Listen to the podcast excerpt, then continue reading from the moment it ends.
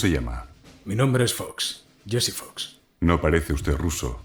¿Ruso yo? Hace dos horas usted pilotaba un aparato soviético. También conduzco un Toyota y no soy japonés. Ya. Muy bien, señor Fox. Antes de arrestarle estoy obligado a redactar un informe con su versión de los hechos. Así que cuéntenos qué demonios hacía en ese helicóptero soviético armado hasta los dientes. Es una larga historia. Sargento, tráiganos café. Sí, señor.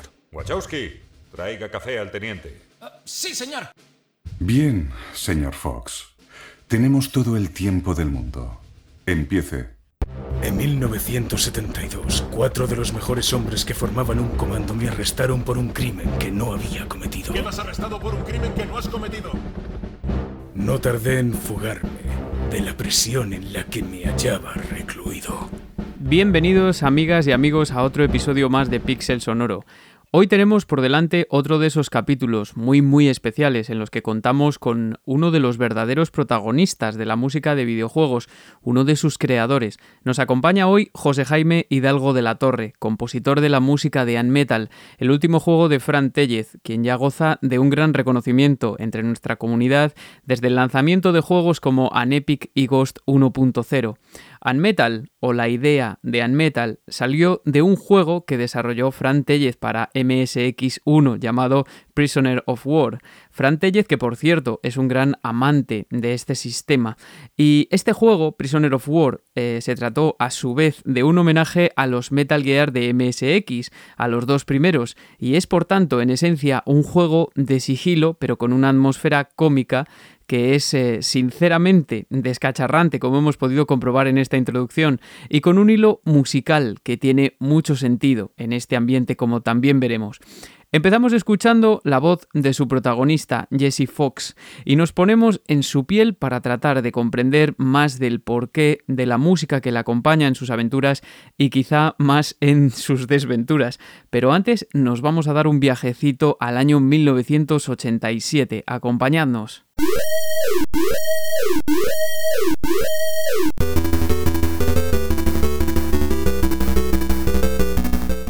La historia de Metal Gear comenzaba en el año 1987 con un juego publicado por Konami para el sistema MSX2, el primer juego en el que un joven Hideo Kojima intervenía como director y diseñador.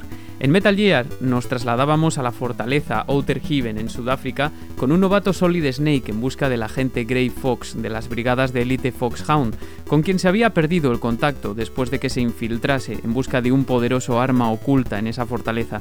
Pero lo que nos interesa a nosotros, en la música, a pesar de que su estética se basa en películas de acción de la época, el resultado, al menos eh, estéticamente, queda alejado debido a las limitaciones del chip de MSX, el chip programable. Esto quiere decir que en esta primera entrega los tres canales de audio que ofrecía el sistema solamente posibilitaron a Iku Mizutani, Motoaki Furukawa y Shigehiro Takenouchi en lograr una banda sonora con estética 8-bit que no logró resaltar por encima de otras, aunque en tracks como Tara o este Red Alert ya se entreveía algo de esa tensión característica de los juegos de sigilo.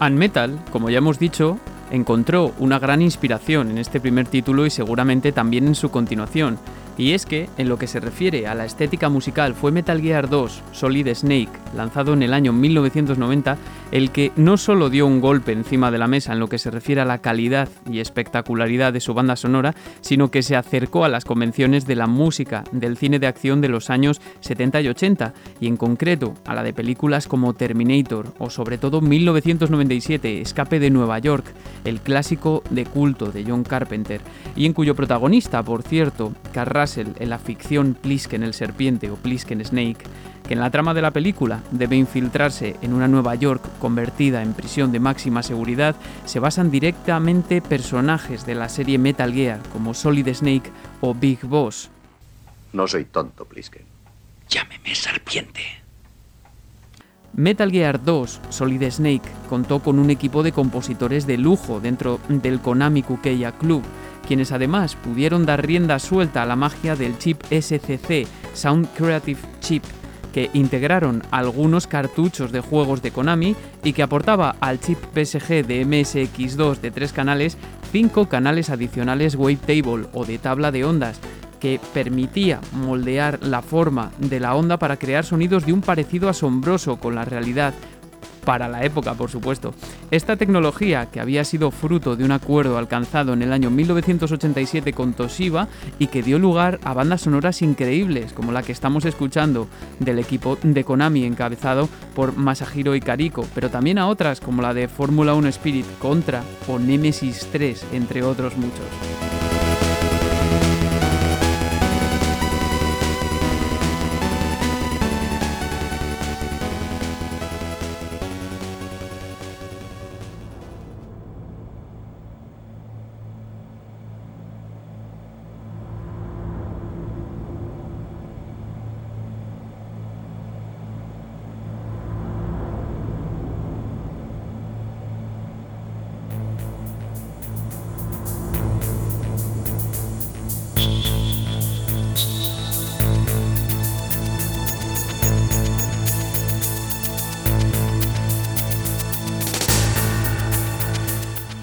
A finales de los años 90 llegaría el juego que marcó un antes y un después en la saga, con nuevas posibilidades a nivel técnico y musical y bajo la introducción de una impresionante y novedosa perspectiva cinematográfica que sin duda hizo las delicias de un público que quedó anonadado.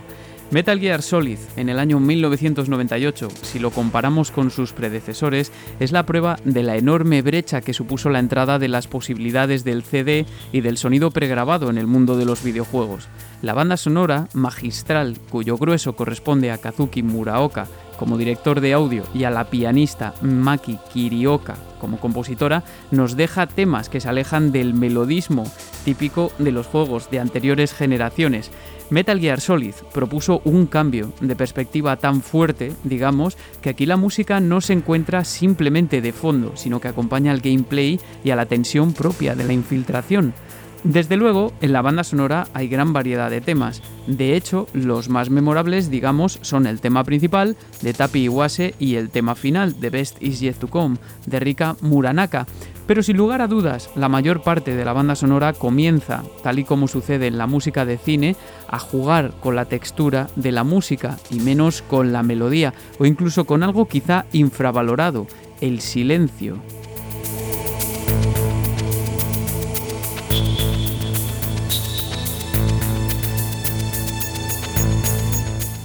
Este es un enfoque que permite al jugador mantenerse en un estado de concentración e inmersión propio de videojuegos de géneros como el terror o en este caso el sigilo, eso que la célebre compositora Winifred Phillips denominaba la zona.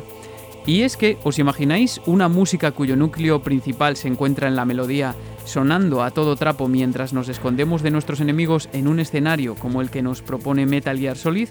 ¿Y por qué no en Silent Hill? Pues no pega, ¿verdad? Esto tiene su explicación en que, a grandes rasgos, una música que no logra que mantengamos toda nuestra atención en la tensión del gameplay, olvidándonos casi de que existe, evitaría que nuestro sistema nervioso se encontrase totalmente receptivo a estímulos sonoros exógenos de alerta, como por ejemplo este.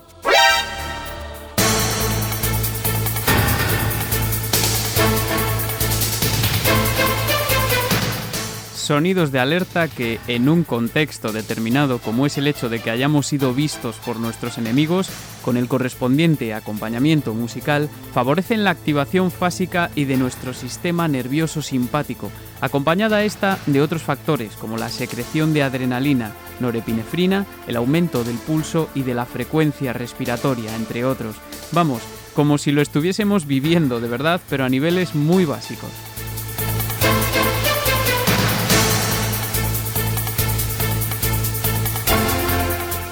Y sobre todo esto, amigos y amigas, también trata el hilo musical de Unmetal, aunque se trate de una parodia. Y para hablarnos de todo esto y de mucho más, tenemos el placer de contar hoy en Pixel Sonoro con su creador José Jaime Hidalgo.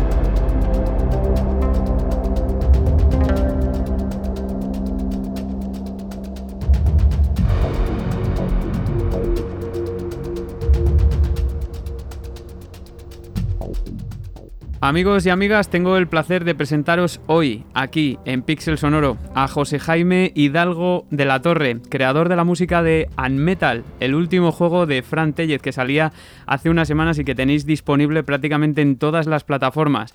José Jaime, JJ, ¿cómo estás? Hola, buenos días. Eh, pues bueno, muy bien, muy bien. Y la verdad es que ahora que voy a tener un ratito para compartir contigo, pues eso, experiencias y charlar un poquito de, música de videojuegos, pues creo que aún mejor y todo. ¿eh? Muchas gracias, Iván, por invitarme. ¿eh? Muchas gracias. para mí es un placer. Nada, a ti por acudir, totalmente. O sea, para mí es un honor que ya se hayan prestado, eh, como te decía off the record, tantos compositores. O sea, que es que ya eres el cuarto, yo no tengo ni un año de vida, que también refleja un poco la buena situación en la que parece que nos encontramos en el panorama del, videojuego español también, que está viendo mucho, mucho talento que está surgiendo aquí. Y además, los compositores, eh, para mi sorpresa, de verdad que yo pensé que, claro, era un mundo mucho más cerrado, os, prestáis, además, eh, vamos, con toda la presteza, ¿sabes? Es, impresionante. Sí, bueno, a ver, esto tiene que ver, hay que, hay que tener también en cuenta que, bueno, que muchos músicos, en, mi caso y, hace poco eh, escuché el, podcast que hiciste del compositor de, de Alex Kidd, perdona que no, me acuerdo ahora de su nombre. Sí, José, Ramón Viviki. Sí. José Ramón de, de Viviki, eso es. Y tengo la sensación de que, bueno, de que cada vez eh, somos más músicos de carrera que nos, que nos adentramos en este mundo. Creo que también porque nosotros hemos eh, vivido de, chiquitines, hemos vivido el mundo de los videojuegos. Yo, mi, mi primer encuentro fue con una Spectrum, con un ordenador Spectrum, yo era muy pequeño. Madre mía. Y claro, luego luego la Nintendo, la Game Boy y, bueno, y, todo, y claro, todo eso cala, ¿no? Cala. Y, musicalmente, evidentemente, de alguna forma también tiene que calar, ¿no? Y, Pero mira, antes, pues antes de todo eso, eh, José Jaime, te voy a preguntar, o te llamo JJ mejor, ¿no? Te llamo JJ así Como quieras, vale. JJ, te voy a preguntar que nos hables un poco, ahora que has dicho tú, de, oye, tu recorrido. Es que de verdad que los oyentes no tienen la pantalla del ordenador como la tengo yo ahora mismo delante, pero es que el currículum que tiene JJ es impresionante. O sea, yo cuando lo leí digo, ay Dios mío, ¿dónde me he metido yo? O sea, cuenta, cuéntanos un poco, eh, sí, bueno, a ver, ¿cuál es, cuéntanos un poco a ver cuál es tu, tu background antes de, antes de lo, bueno, antes y durante eh, tu etapa como compositor de videojuegos que empezó hace 10 años, si no me equivoco, más o menos con, con Anepic. Eh, sí, bueno, a ver, la verdad es que siempre he dedicado más tiempo a mi faceta de pianista, a mi faceta de, maestro repetidor, que fue un poco la, especialidad. Un maestro repetidor es un, es un pianista que, se especializa en el mundo de la ópera y en el mundo del ballet también. Y bueno, solemos trabajar mucho en teatros, en producciones, ya sea para temporadas enteras o en, producciones sueltas como, como freelance. Y bueno, eh, pues mi carrera a lo primero fue enfocada para, para ser solista, pero a mí siempre me, me, ha gustado mucho trabajar con otros músicos. Soy de esos músicos que, que disfruta eh, trabajando con, eh, mano a mano con otra persona y que me gusta también trabajar solo, pero digamos que es mucho más aburrido, ¿no? Vamos a, a, a decirlo así. Entonces, eh, yo me especializo como, pianista de ópera. Y en una época un poco así como de, crisis, vamos a llamarle de, crisis musical, eh, yo decido hacer una, hacer una de mis ilusiones un poco de, no sé si decir de toda la vida, pero, pero sí una de mis inquietudes de, muchos años, ¿no? De cuando era jugador, de ya no solamente lo que te comentaba al principio, ¿no? De las primeras consolas, sino de cuando eh, eh, llega la era MIDI. Eh, después de la era MIDI, pues em, con, los, con los primeros PCs, bueno, perdón, primeros PCs te hablo de los primeros PCs domésticos, ¿no? Hablamos del año 96, 98. Sí, cuando llegaron a España, más o eh, menos. Que a nosotros, como nos llega todo a posteriori siempre, sí, sí, me imagino que te refieres ya no solo a la música MIDI, sino también al Redbook CD, a la música pregrabada, que es, vamos, es muy importante, es un salto totalmente, vamos, en la industria fue, un eh, acontecimicdo. Eh, la primera vez que yo escucho una banda sonora grabada por, por una orquesta, eh, creo que fue además jugando a, Baldur's Gate 2. Eh, a mí se me. O sea, yo tenía la, sensación de que estaba escuchando una sinfonía prácticamente, ¿no? Sí. Eh, o una suite, o, un ballet, o no sé, tuve. Y entonces, eh, entre, entre eso, entre los, los, compositores que ya habían hecho cosas buenísimas con el pixel, bueno, con el, bueno, con el sonido pixel este chip, con la gracia que tenían muchos compositores para para componer con el MIDI, que, hoy en día es una cosa que, pues, ya está como muy obsoleta, pero también la primera vez que tú escuchas un oboe, un oboe MIDI, ¿no? O sea, de pasar del chip a, pasar de, algo que se parece mucho a un instrumento real, pues yo creo que a, un, a una persona que, has, que, ha estudiado en un conservatorio, pues todo eso le llama la atención, porque, bueno, al fin y al cabo, claro, ves un poco también la inquietud y el, eh, la inquietud del compositor por, por, abrir eh, campo, por utilizar eh, instrumentos sinfónicos, por dotar al, videojuego de ese sinfonismo, ¿no? Que hoy en día está mucho más presente. Claro, porque los, han cambiado las, los recursos, que es, muy importante. Y es que, bueno, lo veníamos comentando, de hecho, también en el programa de José Ramón de, de Viviki, del, compositor de Alex Kidd que ahora mismo con las bibliotecas de sonidos que hay ya prácticamente cualquiera puede sonar a orquesta, pero orquesta muy buena, o sea, orquesta de, las proms desde su casa, de lo que sea, ¿sabes? Eh, tienes, yo qué sé, al, violinista de la Filarmónica de Londres que le han eh, sampleado el sonido desde no sé cuántos ángulos y ¡pum! Y lo puedes meter en, en tu habitación y suena, vamos, suena increíble, ¿no? Pero... Eso es, eso es, sí, sí. Totalmente como dice, vamos. me parece muy interesante lo que estás comentando, pero es que además, para que lo sepan los oyentes, eh, tú, aparte de, la música, no, aquí evidentemente estás por, tus colaboraciones con, con Fran Telle, sobre todo, pero es que además, pues yo qué sé, has eh, compuesto un ballet titulado La princesa y el laúd y también has hecho adaptaciones eh, de, música clásica, de ópera en este caso, pues por ejemplo al jazz, ¿no? Como, como el proyecto que me enseñaste, que es El empresario, la, ópera de Mozart con arreglos de jazz, que eso a mí me parece una pasada. o sea, antes de que yo te, comente, o sea, empecemos con, con Unmetal, eh, ya veo que eres un seguidor del mundillo de los videojuegos, pero oye, eh, ¿se nota mucho el cambio de componer para hacer ballets, para adaptar óperas a la, música de videojuegos? ¿Crees que, ¿Crees que te beneficia en algo? ¿O has, ¿O has encontrado algo más difícil de hacer música para videojuegos que esto? Yo lo primero eh, pensaba que que me iba a ser como un poco más, más sencillo y más ameno hacer música para videojuegos porque, bueno, eh, es un poco esta sensación de cabeza cuadriculada que, parece que, sin querer queriendo, no sabemos, no, nos inculcan a veces en los conservatorios, ¿no? Como que la música clásica pues es una de las músicas más elaboradas que evidentemente lo es, sin desmerecer ningún otro tipo de música, pero bueno, a, al, papel realmente te das cuenta de que es una música que requiere de una elaboración especial, de conocimientos, de un trasfondo muy, muy amplio. Entonces parece que vas a llegar al mundo de los videojuegos y que, y que esto es como, como algo un poco más reposado. Y yo lo que he de decir es que para nada, o sea, para nada, porque aquí, aquí eh, digamos que la profundidad es otra, ¿no? La profundidad es eh, intentar, ¿cómo decirlo? Intentar incluso ser mm, menos escolástico ¿no? de, lo que, de lo que a lo mejor lo ha sido, por lo menos en mi caso, en otras, en otras piezas. Tengo también algún par de piezas para piano. Bueno, realmente no, tengo la carrera de composición, pero la composición es una cosa que siempre me ha, siempre me ha acompañado, es una, una inquietud que, que, tengo un poco dentro.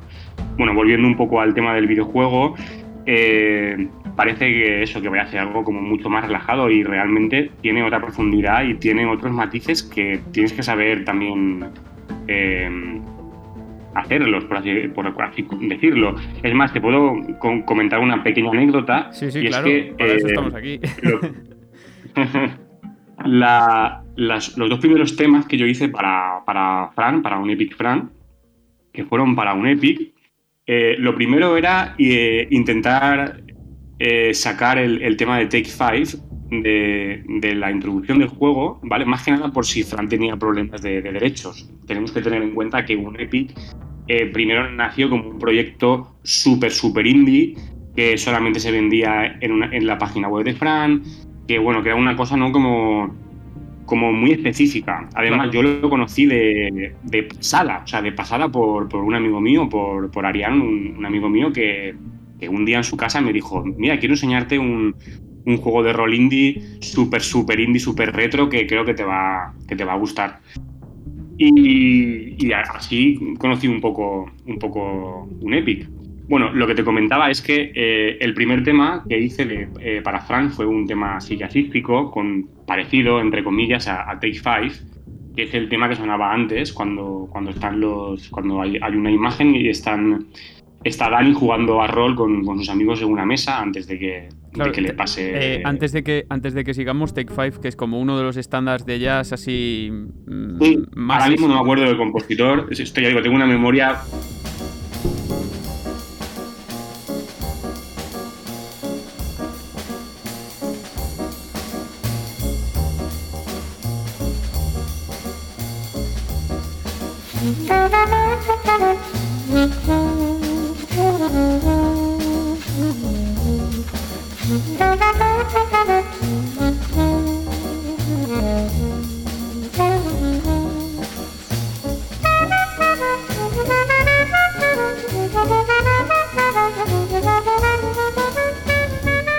pero Take es un, es un estándar de jazz, es muy famoso para, si hay algún músico que nos está escuchando, es muy famoso porque está escrito en 5 por 4 por eso se llama Take 5. Tú, este, JJ, Habla de verdad de conceptos musicales con toda la libertad del mundo, porque los oyentes de Pixel Sonoro ya están acostumbrados a que yo les dé la chapa máxima con todo eso. O sea, hay programas que te lo juro que son, que hay veces que los escucho yo y digo, Buah, esto tiene que ser infumable, pero impresionante. O sea, que tú habla de lo que quieras de conceptos musicales. Si tienes que decir 5x4, 5x4, no pasa nada. Y si. Vale, pues has, abierto la caja de Pandora. Vale, vale, vale. broma. Broma, no.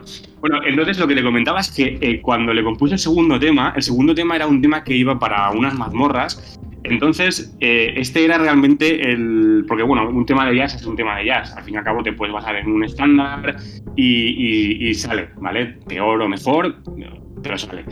Eh, a la hora de hacer un tema, digamos, más videojueguil, ¿vale? Más, más como sinfónico, recuerdo que yo me curré algo como súper elaborado armónicamente, como muy como muy trabajado y claro, cuando Fran lo escuchó, él, claro, me impactó porque, porque yo pensaba que le iba a flipar, ¿no? Claro, eh, y claro, y no, no, no le, no le, no, no le disgustó, evidentemente, pero no era lo que él esperaba y él un poco me fue un poco guiando a través un poco de, del oído, digamos, del oyente. Que es una cosa que no sé si hago bien o no, pero es una cosa que yo intento tener en cuenta cuando, cuando compongo. Que, hay que tener en cuenta también la interactividad del medio, que lo dicen muchos. Bueno, ya, ya viste que tuvimos alguna conversación en Twitter, ludomusicólogos, que es una dimensión que tiene el videojuego aparte que no tiene eh, pues eh, otro, otro tipo de entretenimiento como el cine audiovisual, quiero decir.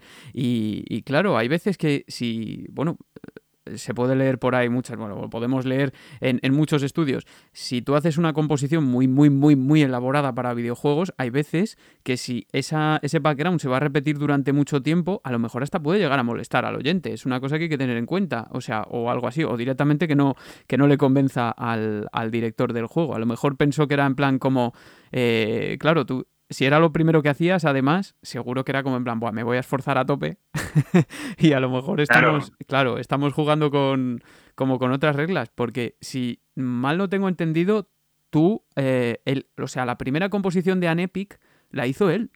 O sea, él empezó a hacer su lo que tú dijiste, ¿no? Que era como muy indie y tal, y luego le revisaste todo el trabajo. efectivamente. Esto surge un poco porque mm, yo tengo el, el morro, entre comillas, de, de escribirle un email y diciéndole que, que, me, que me encanta el juego, que, que menudo currazo, pero que la música eh, estaba chula, pero se notaba, pues bueno, que eran todo como muchos loops de muy cortitos, que, que, le faltaba algo, que estaba muy bien, pero que, pero que eso se podía, se podía enriquecer.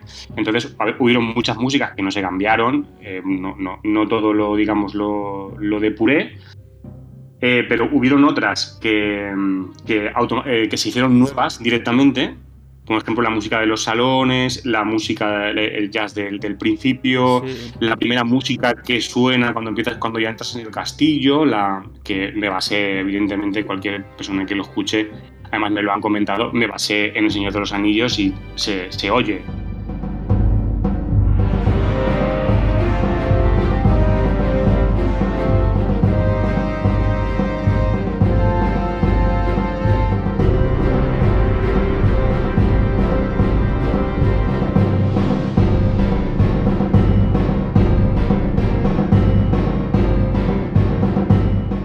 Es claro, claro, pero una persona. He escuchado mucho en Anepic de, de eso y de Castlevania. No sé si es así, pero de Castlevania también. Bueno, es que claro, de Castlevania es muy, muy difícil decirlo porque al final, si coges eh, cualquier sonido, voy a llamarlo mal, ¿vale? Sonido barroco, digamos, que siempre hay cosas pues como que son muy arquetípicas del barroco y que cualquier mm, oyente occidental medio lo escucha y ya le lleva, a lo mejor no al barroco concretamente, pero ya sabe que es del pasado y que seguramente es de hace unos 300 años.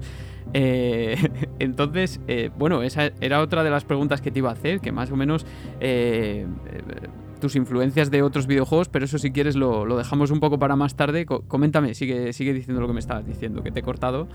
Sí.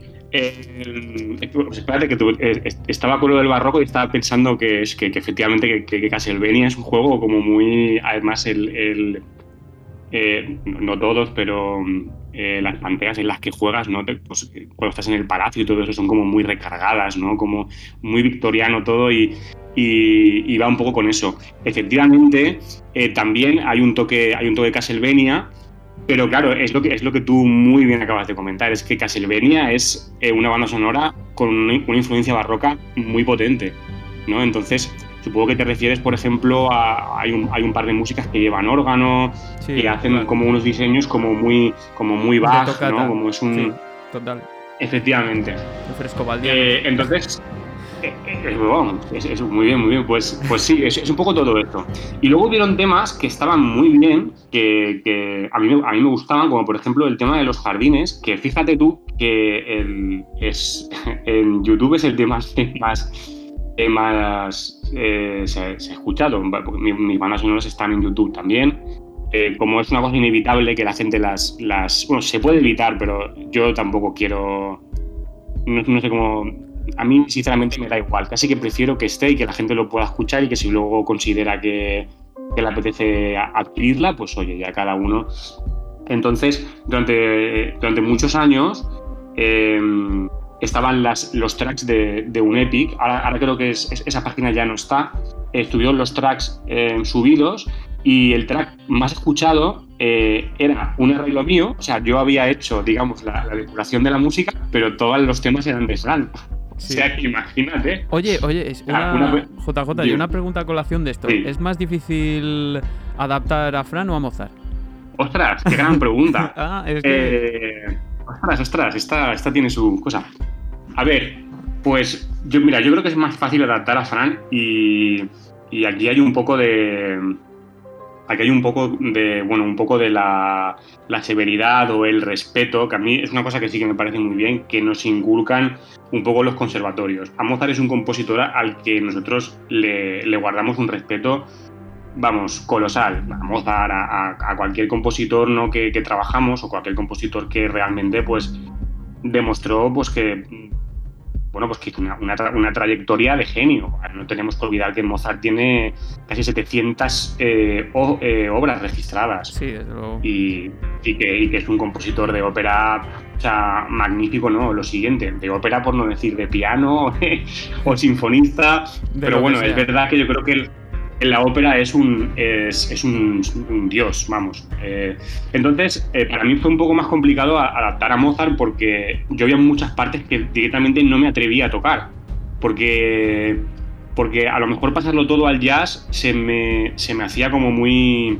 Habían partes que, que, quedaban como muy artificiales. Entonces consideré que habían partes que tenían que quedar, o sea, que quedar como Mozart las había escrito. Porque porque así era lo ideal, ¿no? O sea, hay partes que se podían jugar mucho más y hay partes en las que decidí, por respeto al compositor, eh, no, no, jugarlas porque no consideraba que aportaban nada. Entonces, mmm, no sé, era como lo dejo así.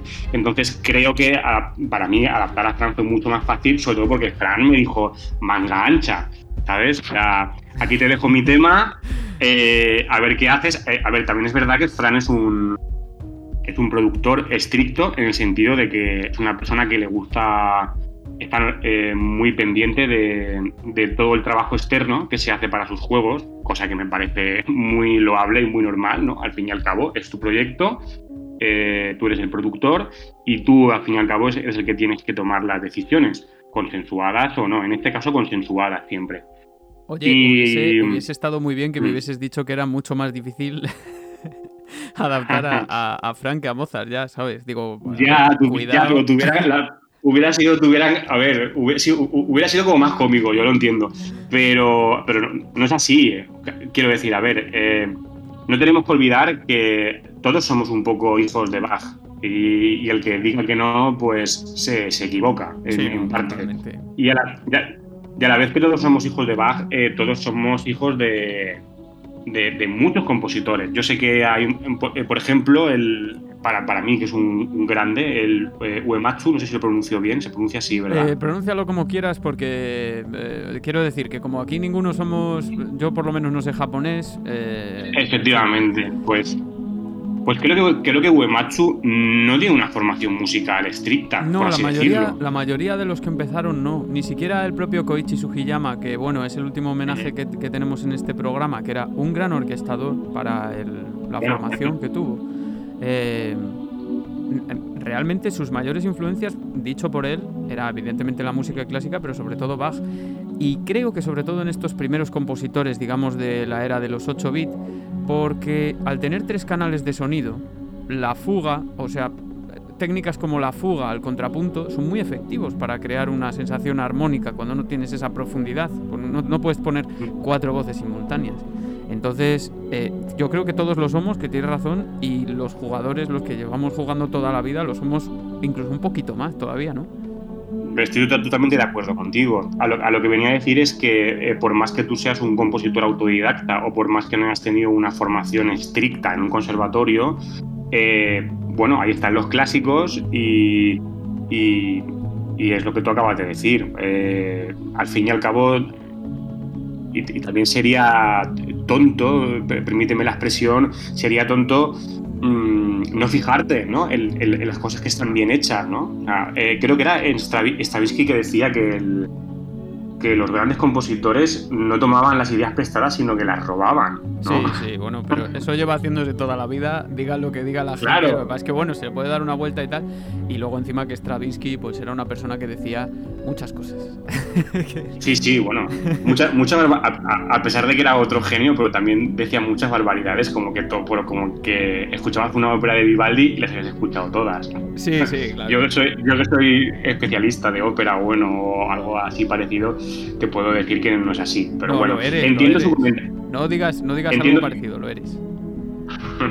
entiendo su comentario, ¿eh? O sea, entiendo el comentario, además hay que, hay que meterlo dentro de su estética, hay que meterlo dentro de su época, de toda la revolución del siglo XX, de toda, toda la revolución sonora, y si, y si lo metes dentro de, de, de, todo ese pack, entonces realmente sí que puedes llegar a entender el comentario, pero bueno, extrapolado de ahí no tiene, no tiene sentido. Yo creo que hasta el mismo Stravinsky lo sabía. Es como decir que toda la música de videojuegos es igual, ¿no? Porque, Nah, porque bueno, evidente, no tiene, evidentemente no tiene sentido. Claro. Hay recursos que se pueden, que se pueden utilizar. Yo sigo utilizando recursos eh, antiquísimos, o sea, todo el tema utilizo mucho los arpegios, además arpegios muy, muy simples, sin ningún tipo de, de comedura de cabeza. Si has escuchado, creo que has escuchado parte de mi banda sonora, te has dado cuenta de que... Las, las tres que has hecho para, para, para, Fran, las tres las he escuchado enteras porque evidentemente yo creo que es de rigor. Otra cosa es que te traigas memorizado cada rincón de la banda sonora, pero por lo menos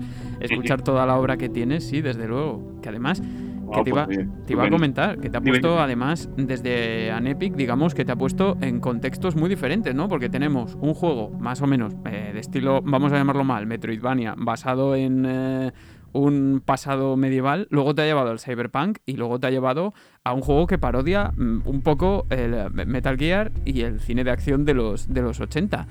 Eh, ¿Cómo se sobrelleva esto? ¿Has sacado algo de, todo esto? Porque claro, te está poniendo en contextos muy diferentes como compositor. Eh, mira, en parte, eh, eh todo esto es como, o sea, yo, esta adversidad, porque realmente es un, poco una, adversidad, porque tienes que meterte en diferentes estilos y investigar, porque evidentemente, por ejemplo, Ghost tiene mucha música, tiene un poco de drama and bass, tiene, tiene, tiene estilos que, aunque a lo mejor yo he podido ir a una discoteca y bailarlos y me lo he pasado bien, pero son estilos que para mí son, son cosas desconocidas.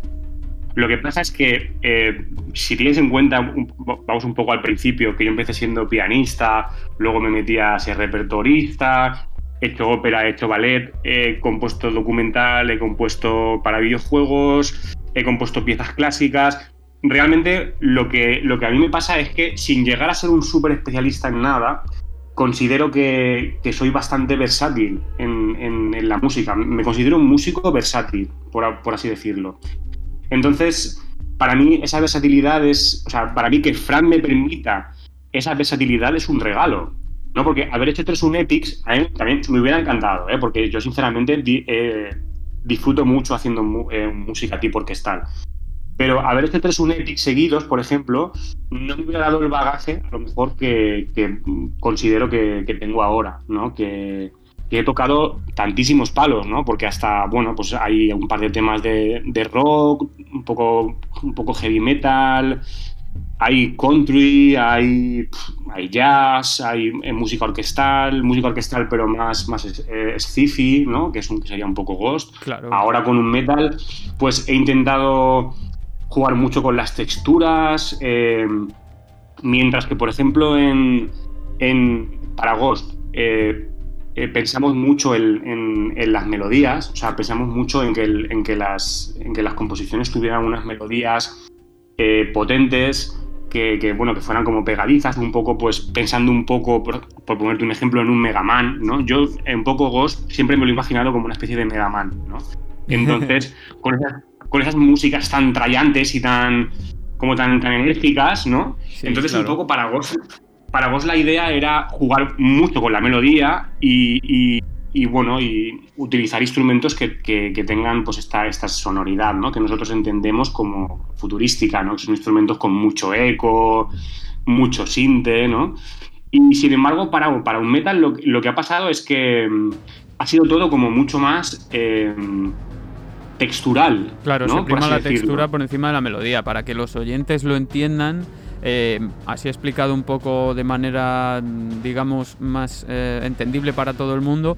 Si escucháis la banda sonora de Ghost, eh, Ghost 1.0 y la de Unmetal, os daréis cuenta de que eh, la mayoría de los tracks de Ghost los podréis tararear, tendréis algo que tararear y en Unmetal es un, poquito más difícil porque se basa más en, recursos de la textura, de lo que es el grueso de, la música, que es a lo que se está refiriendo JJ. Vale, ya no, no te corto más, yo voy metiendo apuntes, ¿sabes?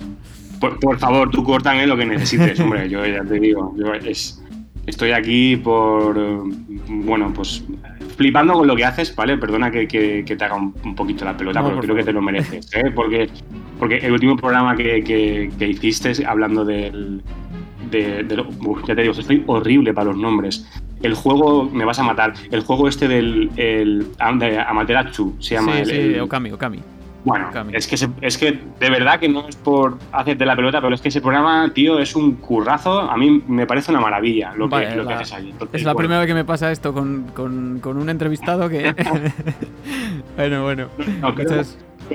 creo, que es digno de decirlo y creo que es de admirar, porque no es un trabajo. No es una cosa de, ir por casa. Yo, ahí, hay un, ahí hay un curro muy potente. Y bueno, y dicho esto, tampoco te corto a ti más. Nada.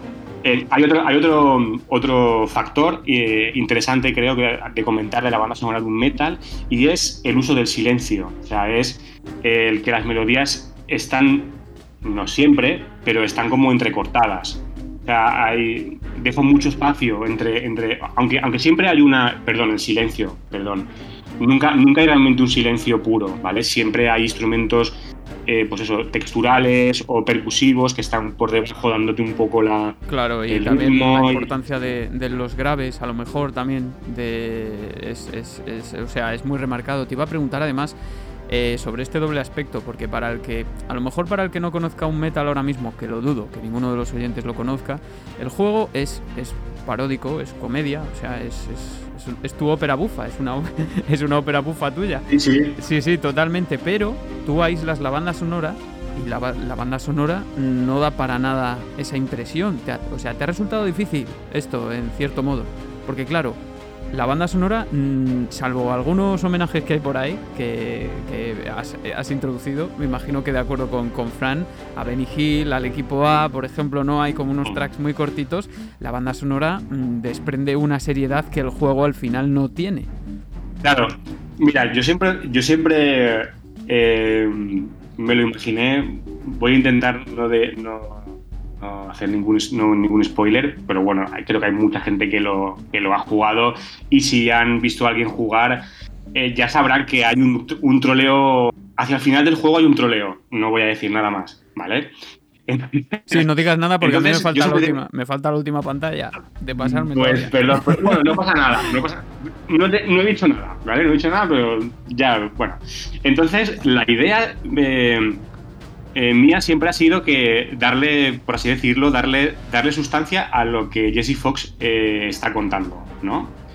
Eh, o sea, ¿cómo decirlo? Darle, darle valor, ¿vale? Cuando acabes el juego entenderás, ¿vale? ¿Por qué, digo esto? O sea, digamos que la música está con Jesse Fox. O sea, la música está del lado de Jesse Fox y de lo que está contando Jesse Fox. Vale que realmente hay, hay muchos momentos de parodia, pero no deja de ser un juego en el que tú te tienes que esconder porque hay unos, hay unos militares que te persiguen, que, te, van a matar si te, si te ven. Y quiero decir, al fin y al cabo es una cosa, es, o sea, tú lo juegas en plan serio. Lo que pasa es que eh, luego el contexto está lleno de gags y de bromas que, bueno, que te hacen partirte un poco el, que te hace partirte el culo, ¿no? Sí, sí, tú dilo, que para eso tengo el, pero bueno, pero Tú lo que quieras, que para eso tengo el botón explicit activado para que la gente aquí ya pueda decir, por lo menos en las entrevistas, a ver, yo no soy de estar soltando tacos todo el rato, pero desde luego puedes hablar como tú quieras. Si quieres decir partirte el culo, que de hecho yo creo que es uno de los mayores... Eh, sí, claro, el, el juego, lo digo en serio, es un juegazo. O sea, eh, uno de los mayores atractivos del juego para mí es, el, toque cómico que tiene y también de parodia del cine de acción de los años 80 y de películas, bueno, y no solo de acción. Eh, a ver, tampoco por spoilear, pero es que a mí me encantó, por ejemplo, la primera escena de la película es una parodia a los Goonies tan bien hecha que es que a mí, de verdad, o sea, si me pusieron los pelos de punta, porque además es una de mis películas favoritas. y, y mira, una pregunta que te iba a hacer en relación con esto. Eh, ¿buscaste inspiración?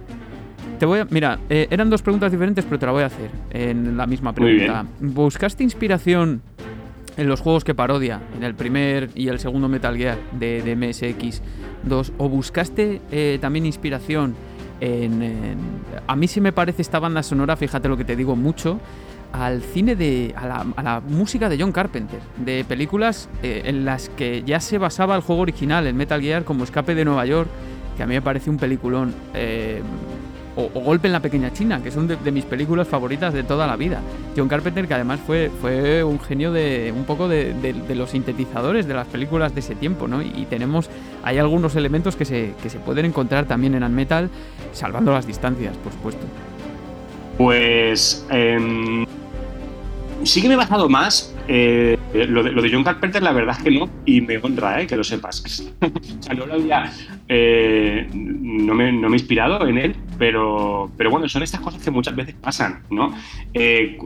Hago un, pequeño apunte y luego vuelvo otra vez al, tema. Una de las primeras críticas que, que me hicieron, además fue bastante buena, cosa que no ha pasado esta vez con, con un metal, con, con, con Mary Station, fue que el, el escritor eh, eh, dijo que la nueva música de un Epic eh, le recordaba mucho a la música de Willow, de la película Willow. Sí. Y claro, a- son, son estas cosas que pasan sin querer, porque, a ver, a mí me encantaba Willow cuando era niño, pero yo no me acuerdo de la banda sonora de Willow. O sea, No, sé si a lo no. mejor la tengo, la tengo en, en mi subconsciente y ha, ha salido, no lo, no lo sé, ¿no? Pero bueno, son estas cosas mágicas que a veces pasan, ¿no? Y es que sin, sin quererlo, eh, tu, eh, tu estilo o, o- o- o lo que compones, pues tiene que, tiene que ver con, con el trabajo de otra persona y a mí eso me parece mágico, te lo, te lo digo de verdad. Ya le digo, el- en, en el caso de, del, de Car- Car- Carpenter, me has dicho de verdad, ¿no? Sí, John Carpenter. En, en su caso, no me he inspirado en él, lo que sí que he hecho ha sido inspirarme en algunas de las músicas de Metal Gear. Eso sí lo he hecho. Es que las músicas Sobre de Metal todo- Gear, las de, Sí. de- de los inicios casi del, del Kukeya de Konami, eh, de. Metal Gear, de los originales, para que se aclaren los oyentes, estamos hablando de los primeros Metal Gear, no Metal Gear Solid. Metal Gear Solid realmente es como la, bueno, tercera, hay una entrega apócrifa por ahí, pero sería como, como el tercer juego de, de Metal Gear. Y los primeros Metal Gear están muy fuertemente inspirados en este cine, bueno, tanto que el personaje de Solid Snake es, eh, bueno, es que es, es, es que es Plisken, el serpiente de escape de Nueva York de, de la película de, de John Carpenter, que de hecho se llama así, Plisken Snake, ¿no? Es, es como, hay ahí como, como, como un background muy fuerte y a mí me parece, por ejemplo, eh, súper bonito que tú tengas la influencia de uno a través del otro, ¿no? Es una cosa que, que, bueno, al final todo está conectado también, ¿no? Claro, claro, es, es lo que yo digo muchas veces, es que el, conocimiento es ADN también, ¿no? O sea, el conocimiento es, es un ADN que nos vamos pasando de unos a otros y cuando el conocimiento es, es bueno, es puro, está, está tiene, tiene su densidad, tiene su profundidad, el conocimiento al final es tan, tan nutritivo que, que es una cosa que tiene que, que pasar de generación, ¿no? Entonces, claro, yo a lo mejor no lo cogí directamente de, del, de- del cine, pero lo he cogido de, un compositor de videojuegos que sí que se inspiró en el cine, ¿no? Entonces hablamos de, este, este traspaso, ¿no? De, de ADN cultural, ¿no? de Podríamos- unos, de podríamos unos cuantos, porque bueno, no sé a lo mejor en quién te inspiraste. unos porque- cuantos, porque claro, claro. está la versión de MSX2 que tuvo un equipo detrás y luego hubo una adaptación para Nintendo Entertainment System que, que la hizo Kazuki Muraoka, que luego sí que es un, un compositor que estuvo desde los comienzos de Metal Gear, de Metal Gear Solid. Y, es que te iba a decir, hay un, hay un track en concreto, el de las, el de las segadoras estas, de las cloacas, que se llama, bueno, para que Ujú. los siguientes lo sepan, se llama Strange Sewers, que además tiene, eh, a, a mí es uno de los que más me gusta y por los comentarios que he visto por internet hay mucha gente a la que le gusta también. Y tiene como una especie, en algún momento, una especie de pentatonismo, nada, son unas notas muy pequeñas que eh, yo decía. Esto es golpe en la pequeña China. De repente te lleva como. Es algo que suena como un poquito oriental. Que a lo mejor no lo hiciste con, con ese. Con, con- eh, vamos, con esa intención. ¿Sabes? No sé si sabes la zona que te estoy diciendo. Justo de la pieza. sí, sí, sí, sí, sí, sí. Además, además estoy recordando, espero que, que Fran oiga este. qué mono soy también! Espero que Fran oiga este podcast porque. Nada, esto es una broma. ¿eh? Esa- no, era la siguiente me- pregunta. Que yo he visto una entrevista a Fran que decía que, bueno, tuvisteis Sí. vuestras desavenencias sobre el track. Y yo decía, joder, ¿por qué? Claro, es que justamente ese track fue uno de los, uno de, los que yo más guerreé. Porque yo, yo, confío en Fran, quiero decir. Yo confío en ese oído mm, poco, poco gastado, por así decirlo, y ese oído fresco que, que a lo mejor sabe más, puede incluso que sepa más que yo de lo que a lo mejor un, eh, un, un jugador de videojuegos quiere escuchar, ¿vale? Yo realmente vengo de un, de un mundo en el que, en el, que a lo mejor se, se tienen en cuenta otras cosas, ¿no? Y donde a lo mejor degustamos un, otro tipo de riquezas que nos, que nos llenan más, ¿no? Entonces, eh, yo confío bastante en, en el- en la opinión de Fran, ¿no? Un poco como crítico le, le tengo bastante en consideración, aparte es el productor de, de los juegos, entonces, claro. Pero este track fue bastante. Aquí hubo, hubo polémica, polémica de la sana, evidentemente, pero hubo polémica porque él quería algo más. em, no sé, él quería otra cosa y a mí ese track me parecía idóneo para, para, ese, para esa pantalla. Idóneo, porque es que además busqué eh, sonidos que, que- parecieran tubos, tubos de PVC con eco, eh, sonidos graves, eh, mucha reverberación. Hay un fondo que prácticamente es un fondo que es como si fuera agua. Eh, o sea, para mí ese, es- ese track, el, que es el track del- de las cloacas, está muy, muy tematizado. O sea, mucho. Claro, Entonces, es claro, que cuando- estás en unas cloacas y es algo que yo creo que Claro. además la, la música refleja muy bien, más allá de otros tópicos o lo que sea, y por eso me sorprendió precisamente leer sobre esto. Y, y justamente creo que fue un, un beta tester el que, el que un día hablando con Fran, porque bueno, digamos que se quedó como un stand-by, ¿no? Se quedó ni, ni para ti ni para mí. Bueno, eh, vamos a dejar esta, música por ahora, pero más adelante hablaremos. Ves haciendo otras, cosas, vamos a probar otras cosas y, hablamos.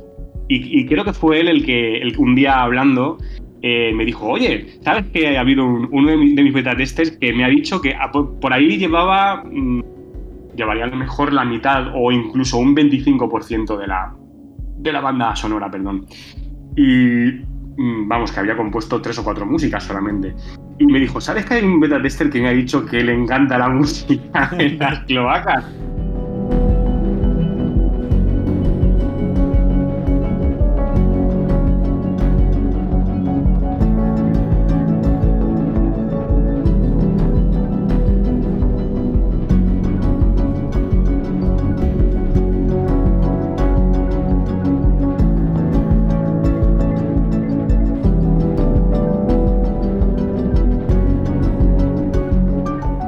Sí, sí, ahí, ahí Fran, digamos que cambió un poco ya, dijo, mira, mm, te voy a dar, te voy a dar un poquito más de, manga. Te voy a dar un poquito más de manga porque, porque ahí Fran un poco también un poco se analizó, ¿no? Y él también se dio cuenta de que él es un jugador muy de la old school, ¿vale? Muy de su MSX, de, de la melodía y, un poco y todo eso. Y, y yo, bueno, eh, ya te digo, hay- han habido críticas de, de todos los tipos, que también creo que es una cosa muy sana. O sea, han, han habido analistas que no les ha gustado la banda sonora y lo, y lo acepto de mu- muy buenísima gana, porque es una cosa que siempre ayuda a crecer y a, y a mantenerte un poco en tu sitio y a saber que tienes que seguir evolucionando y creciendo. Y por contra, hay a gente que le encanta. Pero no es que digan está bien, no. O sea, aquí lo que. O sea, mientras que en Ghost, digamos, hubo más unanimidad, pero nadie dijo me encanta. O sea, todo el mundo decía que la banda sonora era buena. Y, hasta ahí, ¿vale? Aquí pasa un poco como con estas, con estas super películas, como lo que decíamos hace muchos años con El Señor de los Anillos, con, con la, bueno, con los libros igualmente, pero con las películas. O las odias o te encantan, ¿no? Pues con, con un metal me está pasando esto. O sea, tengo gente que a lo mejor esperaba otro tipo de banda sonora y Sí, entonces claro. gente Volvemos a no lo le de antes, nada ¿no? Que es, es una banda sonora que a lo mejor no es, ani- no es tan interiorizable como otras porque, porque Mm. no es tan melódica. Y al, y al final, la cara visible de cualquier composición siempre va a ser la melodía. Y si se repite, pues Ujú. todavía mejor, porque, porque la vamos a memorizar antes. Pero aún así, yo, si me permites el comentario a mí, yo creo que le va muy bien al espíritu del juego. Y además hay diferentes zonas del juego en el que cuando se tiene que ser más melódico se es más melódico, cuando se tiene que ser más orquestal se es más orquestal. Y es que por ejemplo a lo mejor en unas cloacas para mi gusto no tiene mucho sentido hacer algo que sea absolutamente melódico y, y si- sin embargo sí que lo tiene más eh, que to- todo venga más de la textura y de los efectos, como dices tú, de la reverb, porque expresa muy bien lo que estamos eh, viviendo en el juego y además es que para mi gusto es, es de las acaba siendo de las más memorables de toda la banda sonora, que siempre es, oye, es un, es un punto a favor. Es- para mí es mucho más difícil yo creo hacer un track más memorable en unas cloacas que cuando estás escapando de los tiros o de quien te persiga, ¿sabes? O estás ahí, ¿sabes? Claro.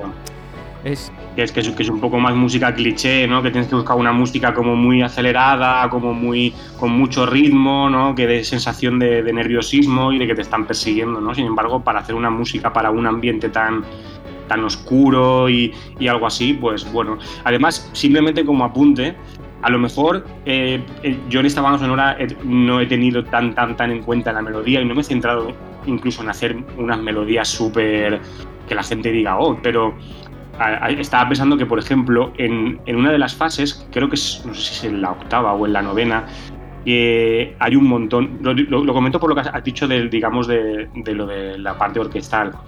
hay una de las fases en las que hay un montón de soldados patrullando.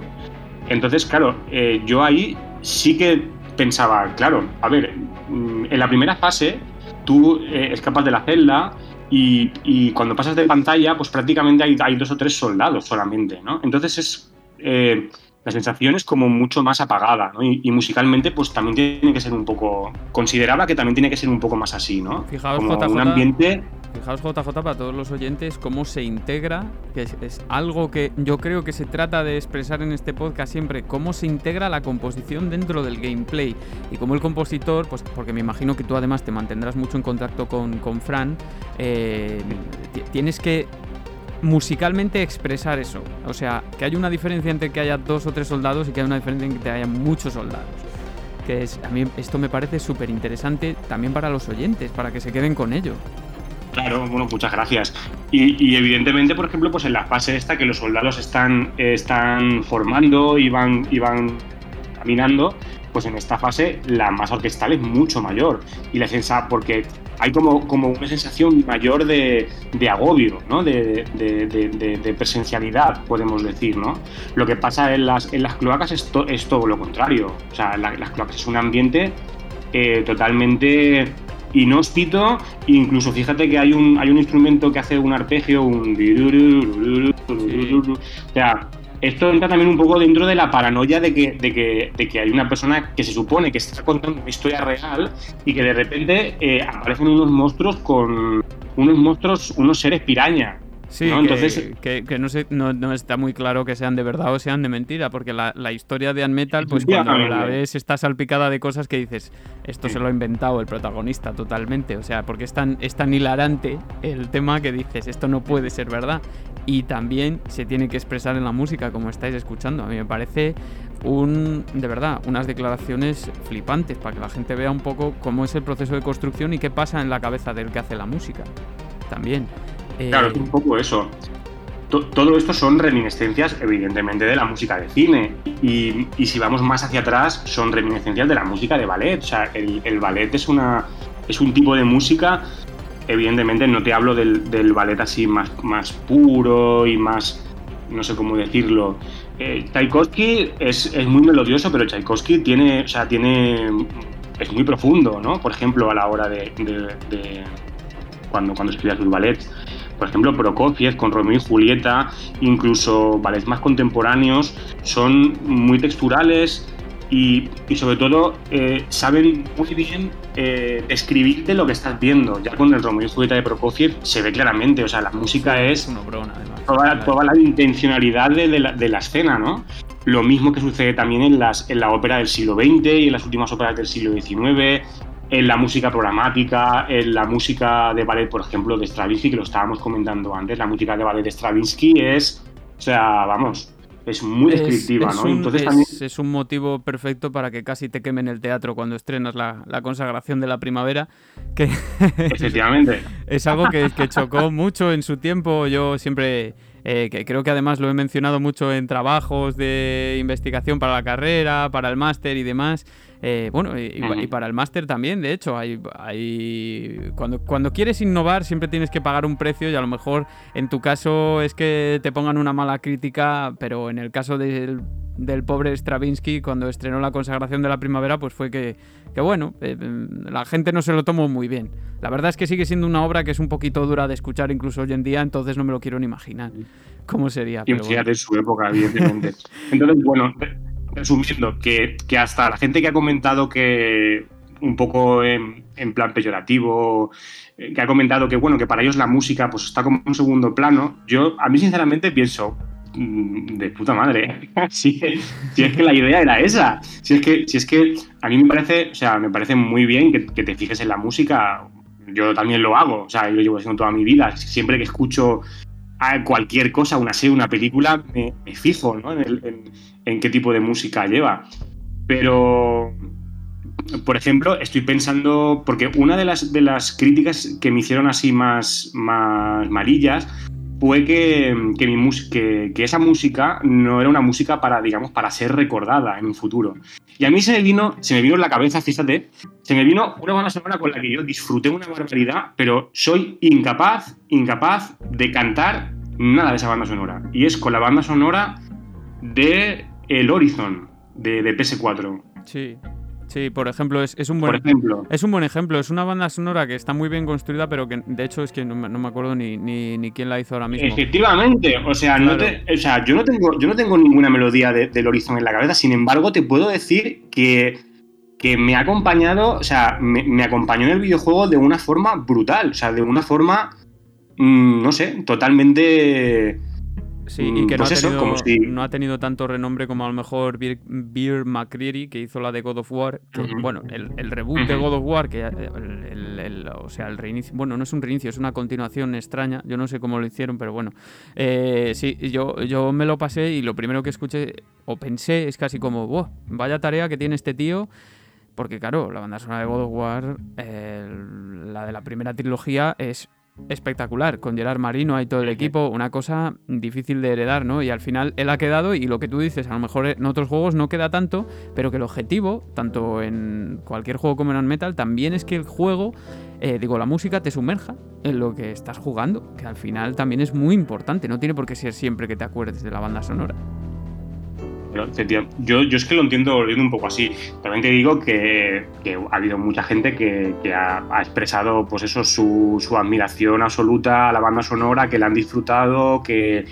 Y, y, bueno, yo me alegro. Me alegro más, evidentemente, ¿no? Que, de las críticas malas. ahora desde Pero, pero, pero bueno, pero que creo que sí que hay gente que ha entendido realmente, ha entendido un poco realmente. Mira, incluso hoy no, no me acuerdo en qué podcast fue, pero fue en un podcast que, que es verdad que uno de los, de, de los comentaristas decía que él quizás lo que menos le había gustado de la, de la, del juego era la banda sonora porque estaba como en, un, en otro plano. Y enseguida le corta a otro comentarista y le dice, bueno, pero es que es un juego de, de infiltración, es un juego de sigilo, ¿no? Claro. Como diciendo, a ver, puedo entender que tú a lo mejor esperaras otro tipo de banda sonora, pero bueno, si, si, entras en el contexto, realmente la banda sonora, su cometido lo cumple. O sea, la banda sonora está ahí para acompañarte, no está ahí para, para ser la protagonista. En Ghost es muy protagonista. Y no me quiero tirar tampoco un. O sea, no me quiero tirar tierra o basura hacia mí mismo. Pero a mí la música de Ghost me encanta. O sea, me encanta. Pero eh, también como jugador, y fíjate lo que te voy a decir, como jugador, cuando la he escuchado 20 veces, eh, siento que es muy protagonista del juego. Claro. Y está muy bien, pero, pero sin embargo, en- o, sea, en- o sea, quiero decir, yo ahora extrapolo la banda sonora de Ghost y, y la escucho, o sea, sin el juego, y me encanta. O sea, a lo mejor está feo que lo diga yo, porque parece un poco soberbio, pero bueno, me, No, me encanta pero yo creo que cuando haces, cu- cuando haces algo, cuando co- compones algo, si no te gusta a ti, ya me dirás. Esto es como. joder, o sea, puede ser que luego al final te raye escuchar lo que ya la has Claro. escuchado tantas veces que, oye, no me la pongas más porque no quiero escucharla más, que es mía, ya lo sé, pero Claro. te tiene que gustar lo que haces. El caso es que yo creo que esta, esta especie de polémica que, que- que- que a lo mejor estás un poco escenificando aquí, eh, eh, curiosamente no pasa con los juegos de terror. Quiero decir, un juego de infiltración al final te tiene que expresar que estás infiltrado. No es lo mismo que, yo que sé, ir por ahí disparando o pegando latigazos, como es el caso de, de Castlevania o de Ghost, eh, como tú dices, ¿no? No es, no es lo mismo, o sea, es un enfoque totalmente diferente. Igual que pasa con un juego de terror. No vas por la calle eh, o, o por, por el escenario en el que estés y, y te muestras delante del pavo para que te mate con la motosierra con, con- con la música del Señor de los Anillos detrás, ¿no? Hay, hay una, pues tiene que haber una expresividad ahí también. Otra cosa es que a ti personalmente, a lo mejor la banda sonora no te haya gustado, que eso, bueno, pues cada uno es subjetivo. A mí es que las críticas de música, de verdad que es que hay veces que me dan mucha pereza precisamente por eso, porque además hay veces que se hacen desde un punto de vista un poco amateur, con concep- utilizando conceptos un poco vagos y que realmente la música es lo más subjetivo que hay. Entonces, eh, yo creo que es mucho mejor hablar casi de las funciones que cumple, el porqué de la implementación de esta música, cuál es el proceso, etcétera, etcétera. Luego ya si te gusta, pues bien, y si no, pues también. Efectivamente. Como pasa todavía. Claro, digo, yo básicamente, eh, resumiendo un poco todo, lo que mi intención ha sido eh, explicarle un poco al jugador, o sea, que, el jugador escuche en la música lo que se va a encontrar en la pantalla, sin, sin ser un spoiler, tampoco, ¿no? Pero eh, todas las músicas, ahora estoy pensando en, una, en, una, música que hice para una pantalla en la que, en la que sin tú prácticamente darte tiempo a reaccionar, aparecen unas lanchas, ¿vale? Claro. Y te disparan desde, las lanchas. La música desde el inicio te está avisando de que es una pantalla peligrosa, o sea, te está diciendo que te andes con, con cuidado, ¿no? Que aquí no solamente cuenta la infiltración, sino que tienes que estar alerta ¿no? a lo que pasa. Lo mismo que he hecho con la eh, añadiéndole masa cuando, cuando tienes muchos soldados en vez de pocos soldados. Y por ejemplo, que es una cosa que tú has comentado hace un ratito, que hay una de las melodías, hay uno de los temas, perdón, que sí que tiene una melodía muy, mucho más clara, que es, la, que es el tema que utilicé para los científicos.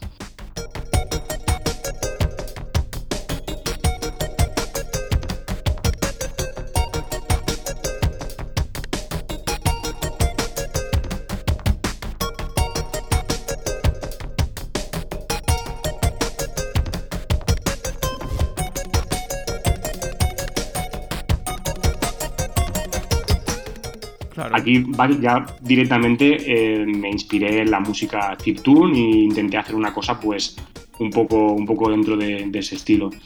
Y bueno, para mí en, ese punto pues la música sí que sí que expresa un poco, pues, aunque también es un cliché, ¿no? Pero es un poco, pues eso, todo la música electrónica sintetizada para, para darte a entender que estás eh, en una sala llena de máquinas, ¿no? Llena de máquinas que hacen eh, ruiditos, pitiditos, que ¿sabes? Que tienen como una vida sonora a ellas interna. El, blip. Entonces, el, que se ha llamado siempre blip blop, pues lo, que lo, es que lo asociamos, eh, aunque no venga de ahí exactamente, pero cuando tú escuchas música de chip, sobre todo cuando ya eres un jugador, digamos, que yo creo que este juego tiene un target, mm, le va a gustar a todo el mundo, pero tiene un target muy claro que son gente pues que estará entre los 25 y los 40 años, más o menos.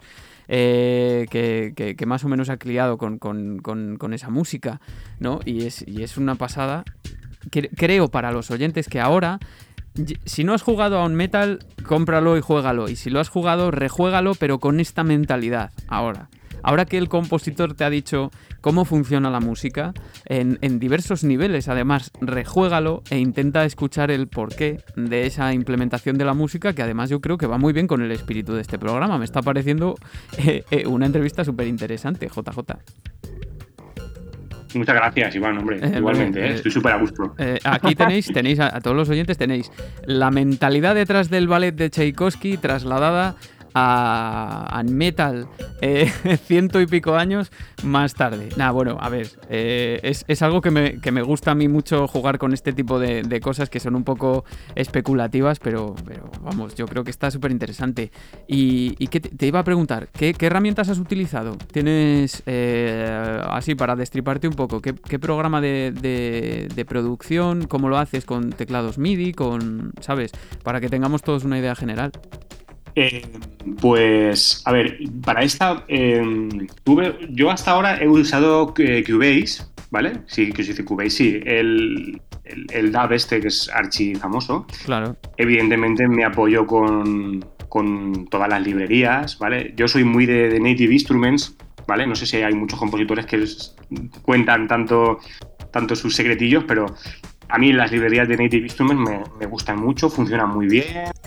Eh, y, además, lo digo abiertamente, nunca me ha sabido mal pagar sus licencias porque, bueno, al fin y al cabo luego es un dinero que a, ti se te devuelve y considero que hay un trabajo muy potente ¿no? detrás y con, unos sonidos muy buenos.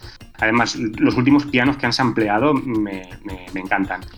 Eh, publicidad gratis para Native Instruments. No, no, no. De, hecho, yo lo, considero interesante para gente que a lo mejor. Eh, porque al final, bueno, pues tu secreto puede ser que utilices Native Instruments, pero eh, al final Mm. el talento y el, quiero decir, tu composición es tuya. Eh, eso es una herramienta que está en manos de casi todo el mundo que quiera pagar las licencias. También me supongo que el, el de los que no quieran pagarlos y encuentren otras vías también está, desde luego, que de eso conocemos todos. También creo que de eso no vamos a hablar, pero sí, también.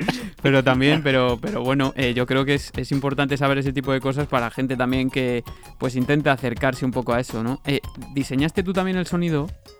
Eh, a ver, yo soy poco diseñador de sonido. Ya eso soy más compositor que un especialista. He intentado, he intentado aprender y sé algunas nociones, sé algunas cositas, pero eh, al final eh, pierdo como mucho el tiempo, ¿no? Cuando realmente todas estas librerías tienen, tienen muchos sonidos que ya los hacen ellos. Lo que, lo que yo sí que hago mucho es retocar. O sea, a lo mejor hay un sonido que me gusta, pero noto que, puede que le falte algo, ¿no? Que como que este sonido es casi, casi lo que estoy buscando, ¿no? Esto es una cosa que en un metal me ha pasado mucho, ¿vale? Mientras que en un Epic tenía claro que quería utilizar la orquesta, en, en Ghost también evidentemente tuve que tirar todo de, de, sintes. Eh, en un metal eh, me he fijado mucho en el sonido y lo que sí que hago es retocar, o es de un sonido que me gusta mucho eh, a lo mejor le meto un poquito más de reverb o le meto un poquito de delay o hago que el ataque suene un, un poquito... Hay, hay, hay, muchos sonidos que el que les gusta eh, desplazar el ataque de la nota claro.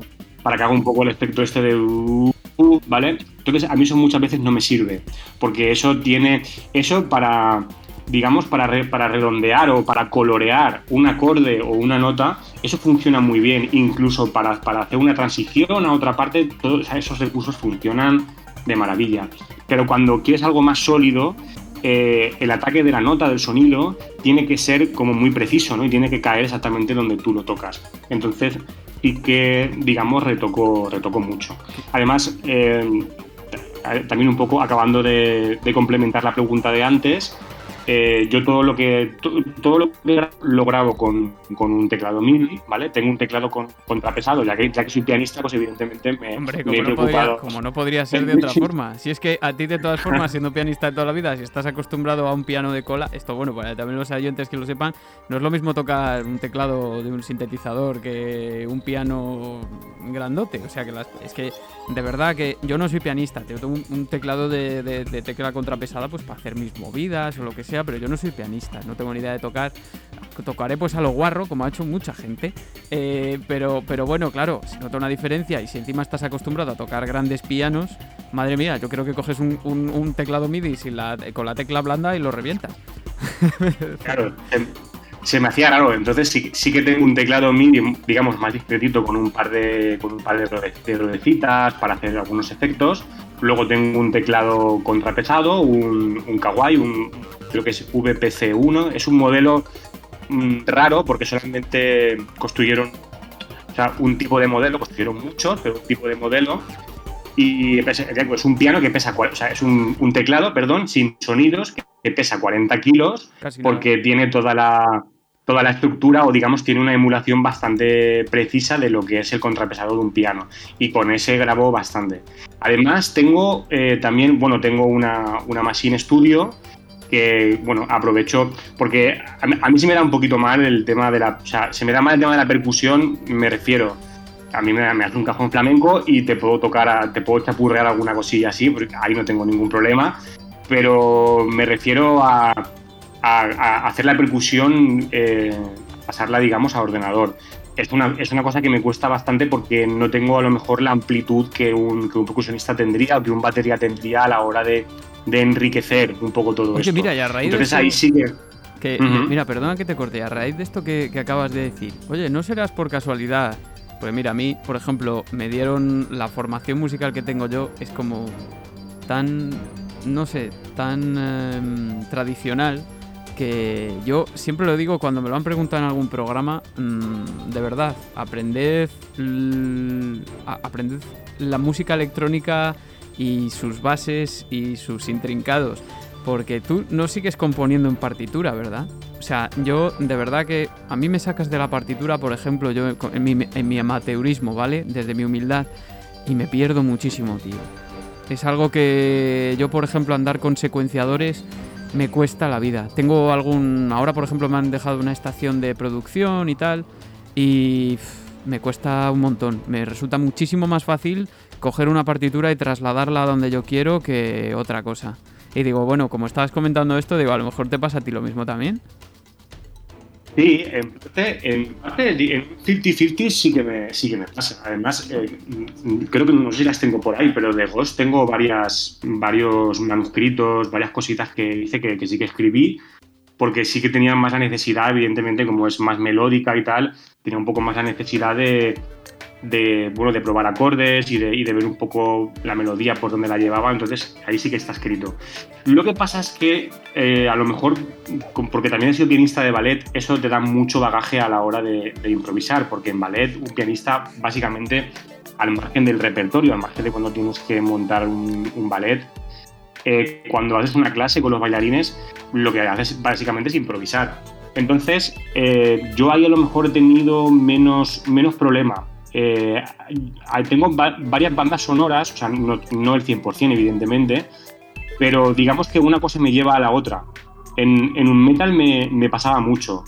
Eh, primero, siempre era buscar algún tipo de sonido, instrumento sonido, que me diera, el, que me diera la pauta de la pantalla que, tenía delante mía, ¿no? Entonces todo empezaba un poco así. Da igual que fuera un, una textura, que fuera un sinte, que fuera un piano con un poquito más de reverb y con digamos con el con el grave potenciado para que, ¿vale? O sea, eso me daba un poco igual, ¿no? Pero era yo tomaba digamos una, una primera idea y yo lo que digamos mi forma de, de componer, ya te digo, menos en Ghost, pero en la mayoría diría que sí, es voy un poco probando, o sea, voy probando cosas, voy y todo eso requiere, en mi caso requiere mucho de, de improvisar, ¿no? De ir improvisando y claro. un poco que, que, que, te gusta. Entonces sí que es verdad que de ahí muchas veces sí que trasladas a, a, al papel, en, en, este caso, pero yo creo que es una cosa, eh, además que animo a ti también, eh, conforme vayas probando y vayas jugando con este tipo de, nuevos, de nuevas herramientas, te vas a dar cuenta de que de que llega un punto en el que ya prácticamente esboceas cosas en una partitura, ¿no? Ya todo te viene un poco dado. Te, te, por ejemplo, ¿para qué vas a escribir toda la línea de la batería, por ejemplo, cuando tienes librerías? Hay una librería por ahí que, bueno, para la gente que, que le apetezca eh, hacer sí. cositas y tal. Claro. Creo que se llama Active, Active Drums. Eh, es un poco cara, pero a mí me parece una librería brutal y te voy a decir por qué. Porque tiene una infinidad de, digamos, de, ejemplos, o sea, de, de, tracks en MIDI, además, lo que quiere decir que los puedes transportar a otra, o sea, le puedes incluso poner otra librería si te apetece. Tiene muchos MIDI tocados por bateristas profesionales. Buah, esto, esto para mí es un, o sea, esto claro, para mí es un ahorro de tiempo brutal. Ten en cuenta que yo, te, o sea, te puedo puedo imaginar cómo tiene que sonar a lo mejor una banda de rock, ¿vale? De rock o de, o de heavy metal, que he utilizado también, digamos, estas, esta, esta tendencia en, en, algunas de mis músicas. A mí me estás, me estás evitando días y días solamente de, de dedicarme a hacer una cosa que tampoco es, es, mi especialidad. Entonces eso es una ventaja. A mí me parece una ventaja. Claro, no, Al igual que también te digo que como, que como, que como pianista, te habrás fijado que la gran parte de mis tracks llevan piano. Sí, claro, pero bueno, a ver, es normal, ¿no? Es, es eh, además es que muchos de los compositores también son pianistas. Yo siempre lo digo, padres y madres que podáis estar escuchando este programa y queréis llevar a vuestros que vuestros hijos aprendan música, eh, piano, por favor. Eh, primero piano y después los metéis porque si no desarrollas la mentalidad monofónica esta que tenemos los que bueno pues los que empezamos a tocar instrumentos pues como la trompeta en mi caso y tal que de verdad, o sea, tocar el piano es, es ventajas prácticamente para todo. y aprender a leer sí, sí. partituras de piano es lo más ventajoso que hay en el mundo, que aprendes dos claves a la vez, que, en fin, que no tienes que andar y, y transportas casi ya de cabeza y de todo. O sea, es una cosa que luego te pones a hacerlo en, en edad adulta y no puedes, porque yo no puedo. Si muevo la mano derecha, bueno, la izquierda también puedo moverla, pero no es lo mismo, porque se ve que hay ahí un desarrollo que, una base que no está, ¿no? y que normal que lo metáis. El piano es lógico, vamos, yo, yo lo veo de esa forma. Eh, Además, ahora hay tantos tipos, o sea, quiero decirte, no tienes, no, no es solamente un tipo de piano, sino que hay tantos ejemplos y Claro. ten en cuenta que cogen un piano, te los amplían, pero es que luego le meten ahí que si un efecto de esto, un efecto del otro. Al final tienes como 2000 tipos de pianos, ¿no? Y eso es una, una flipada, ¿no? Para una persona que, bueno, que de normal siempre está acostumbrado más al, al piano de concierto y al tipo de sonido de un piano de cola, pues de repente encontrarte un piano eh, pues, con un sonido más afelpado, por así decirlo, pues es un es, es muy una- interesante también. es una ¿no? pasada. Sí, sí. Mira, JJ, me quedan dos preguntas para ti. Tenía, Sí, pues claro. tenía, claro, tenía algunas, pero ya nos, nos empezamos a ir de tiempo porque los programas de Pixel. Sonoro suelen durar una hora y pico, más o menos.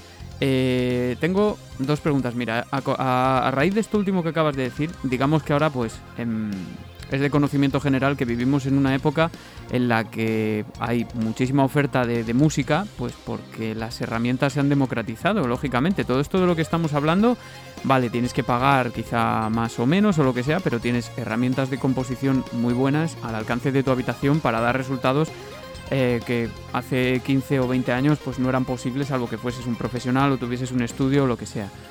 Eh, ¿Cómo ves el futuro para dedicarse a, a esto, a la música de videojuegos como profesional? Yo creo que cada vez hay más oportunidades. Ten en cuenta que yo eh, era una persona que empezó a hacer música con un ordenador portátil láser eh, normalito, ¿eh? Y con una tarjeta de sonido muy, muy, muy normalita. Y prácticamente un Epic lo hice, lo hice con, con ese mini equipo, con unos altavoces súper modestos. Recuerdo que porque em, em, un Epic fue un poco mi carta de presentación. Yo le dije a Frank que no quería, no quería remuneración porque era mi primer trabajo, porque consideraba que tenía mucho que aprender. Ah, qué bueno. Y sí, sí, sí, yo, yo quedé con Fran en, en eso. Yo, para mí un Epic fue mi experiencia, mi aprendizaje y consideraba que no... Y ya cuando llegó no. 1.0 ya le dijiste eh, que, bueno, una vale, pero... No, bueno, además fue él, porque, porque eh, una, de las, una de las cosas muy buenas de, de- de Fran, que es que, y lo digo abiertamente, es, es mi mejor pagador en el sentido, quiero decir, es la persona que menos me preocupa del mundo porque es un tío muy buen pagador en el sentido de que es eh, muy preciso en cuanto te, te- te- ya te he pagado X factura, por ejemplo, ¿vale? Y ya sabes que te la ha pagado, que te va a llegar. O sea, es una cosa. Es un tío muy justo, aparte de que, de que personalmente es una persona magnífica, no es por hacer la pelota. Digo, no, no por hacer la pelota porque ya he dicho en un podcast que la siguiente banda sonora también la voy a hacer yo. Entonces, no tengo que hacer la pelota. más, a- más adelante a lo mejor sí, pero ahora mismo ya, ya, ya, ya confirmo. No, el, eh, Frank es una persona, pues es un poco lo que se ve en, los videojuegos. Es un, es un tío muy carismático, es un tío muy gracioso que siempre está haciendo bromas y, y bueno, es una persona en la que yo confío 100%. Además, es, digo que es muy buena gente porque, y esto lo comento porque tiene que ver con el tema de los equipos y todo esto. Porque al acabar, al acabar un Epic, me dijo, mira, Jota, eh, a mí me ha ido muy bien, sinceramente, con, con un Epic. Ya me había ido más o menos bien desde que un Epic está en Steam y desde que pasó por la campaña de crowdfunding. Me va muy bien. Y yo quiero, tener- quiero tener un detalle contigo, aparte de que quiero que seas mi compositor para, para los, mis siguientes proyectos. eh, quiero, que, quiero comprarte un equipo. Entonces, eh, yo mi, mi equipo de música mm, me lo compró Frank. Joder. ya te digo O que sea, sí es buen pagador. Sí, sí. Ahora tengo, no tengo, un, no tengo un- una super de, de- estudio, pero sí que es verdad que Fran me dijo, hazme una lista de todas las cosas que necesites para seguir componiendo y, y ese va a ser mi, pago. No pago porque realmente no me, no me tendría por qué haber dado nada, porque yo quedé así con él. Pero esa fue un, poco su forma de agradecerme, pues eso, mi, mi disposición y todas las horas, porque con Fran se curran horas, ¿eh? eso hay que decirlo, ¿eh? es un...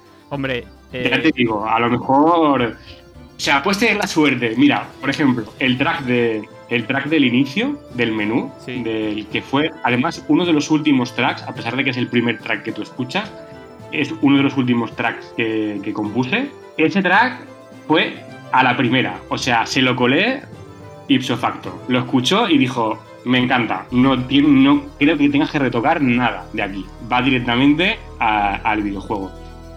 Te puede pasar eso, que te puede pasar que, que, puedes estar elaborando un track un mes, dos meses, eh, porque no encuentras el, no, no das un poco con la idea, ¿no? También. Ten en cuenta que cuando, cuando hice un Epic, pues ahí era totalmente la idea de Fran y yo tenía que respetársela 100%. Y hubieron tracks que luego quedaron geniales, pero hubieron tracks que sudamos, pero... O sea, el primero nada más, nada más empieza el castillo, el primer track que suena, el que, el que he comentado antes que se parece al Señor de los Anillos, sí. tú, o sea, vamos, sudamos lo que no estaba escrito. Bueno, a todo esto venía por el tema del, del, equipo. Considero que hoy en día es mucho más fácil hacerse hacerse compositor. Eh, hay herramientas, digamos, mucho más accesibles. No necesitas tener tampoco ni unos superconocimientos de música, porque hay, hay muchos programas que, te evitan eso incluso. Eh, yo sí que recomiendo tener, nociones musicales, siempre considero que, bueno, pues que vas a poder aportar o que eh, vas a sentir a lo mejor un, un, poco más rico, un poco más respaldado de lo que haces. Pero a nivel de equipo, yo creo que hoy en día todo el mundo puede, puede hacer música.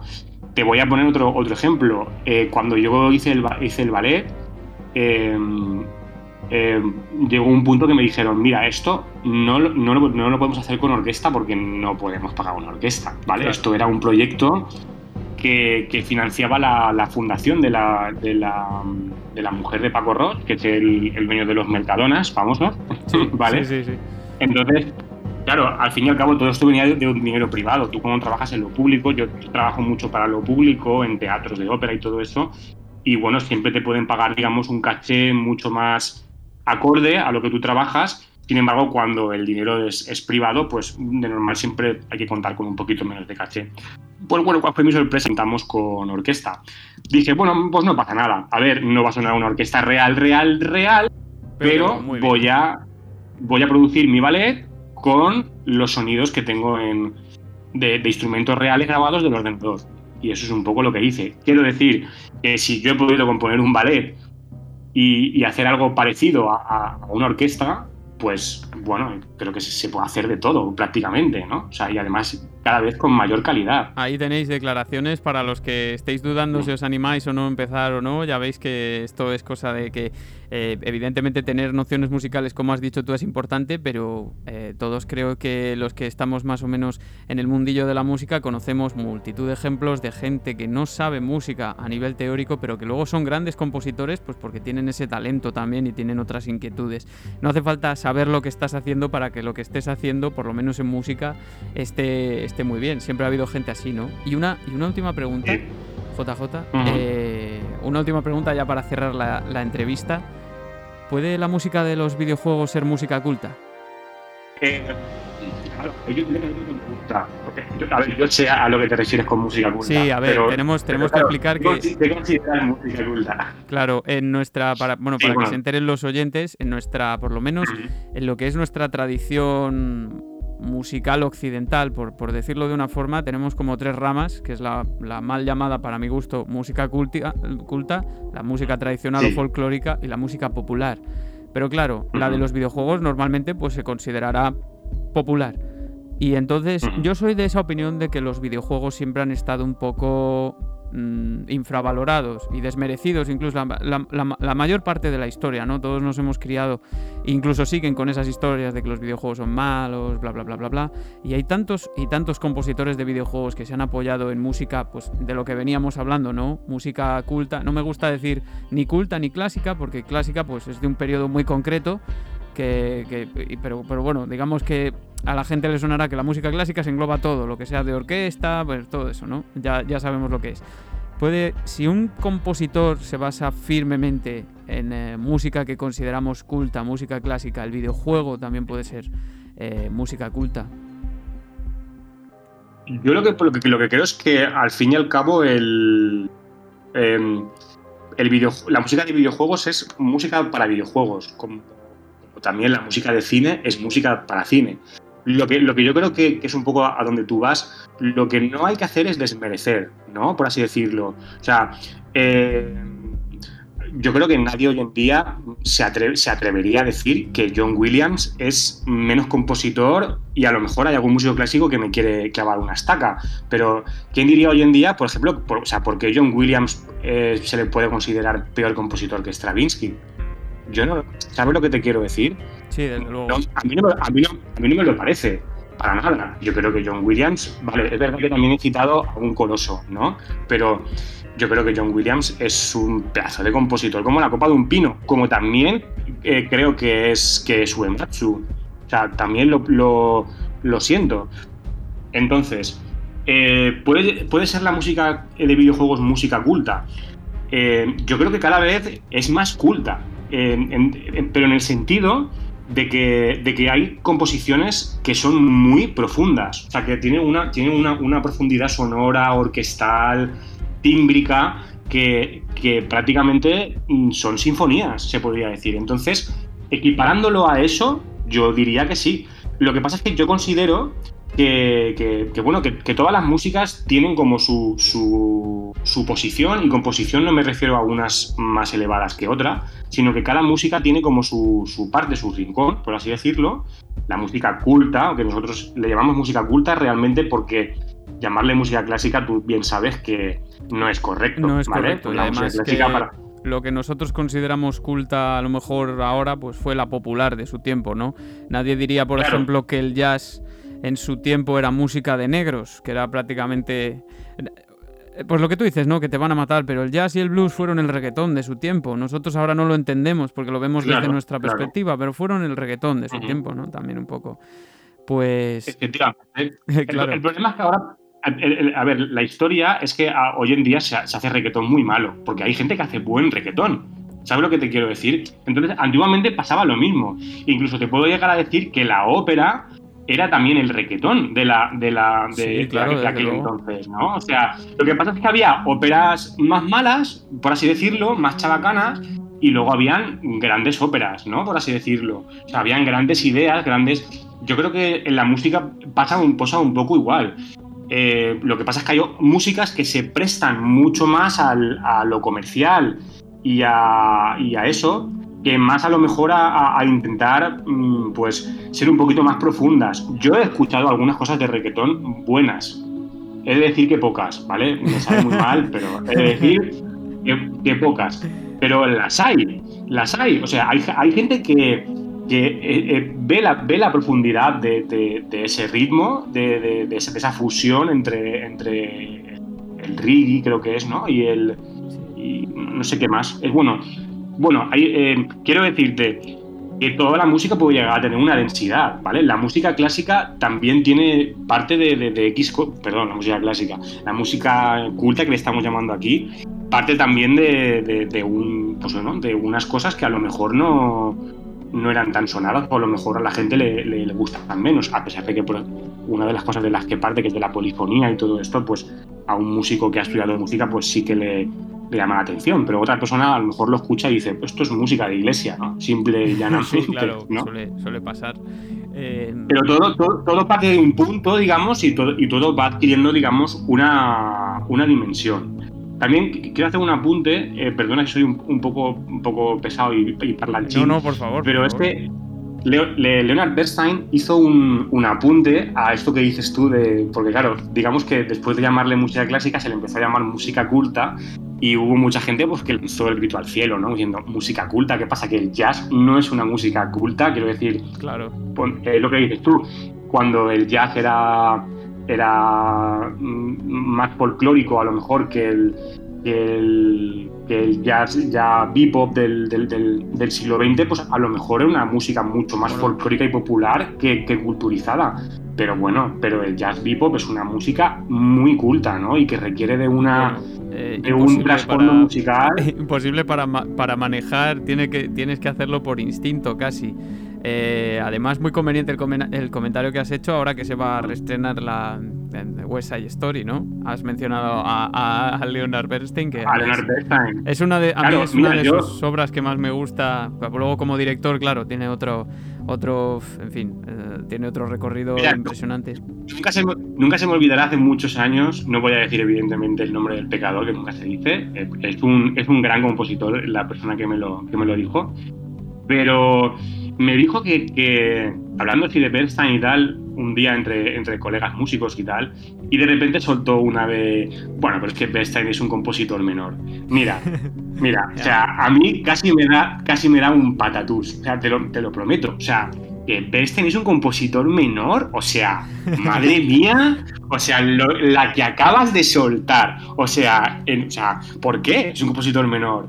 Pero si tiene uno de los mejores musicales que se ha escrito en la historia. O sea, ¿cómo va a ser un compositor menor? Pero si, si es un tío es versátil. O sea, le faltó meter una banda de rock and roll en sus composiciones y yo creo que no lo hizo porque, porque ah, no sé, pero le faltó prácticamente hacer eso. O sea, dime tú un, compositor que, que aún de, de, una forma tan magistral eh, la música religiosa eh, judía, eh, con, el jazz americano, con el gospel negro, con la música, con, con su herencia clásica de, de, de, de Wagner, o sea, mm, no sé, a mí no se me ocurre ningún un ejemplo mejor, ¿no? O sea, quiero decir, y, bueno, la verdad es que fue un comentario que me impactó y es un poco todo esto porque sí que es verdad que hay un poco de, aún hoy en día, por desgracia, hay un poco de, de clasismo, dentro, digamos, de la, de la música escolástica, ¿no? de, la, de, los músicos de conservatorio, sigue habiendo como un punto de,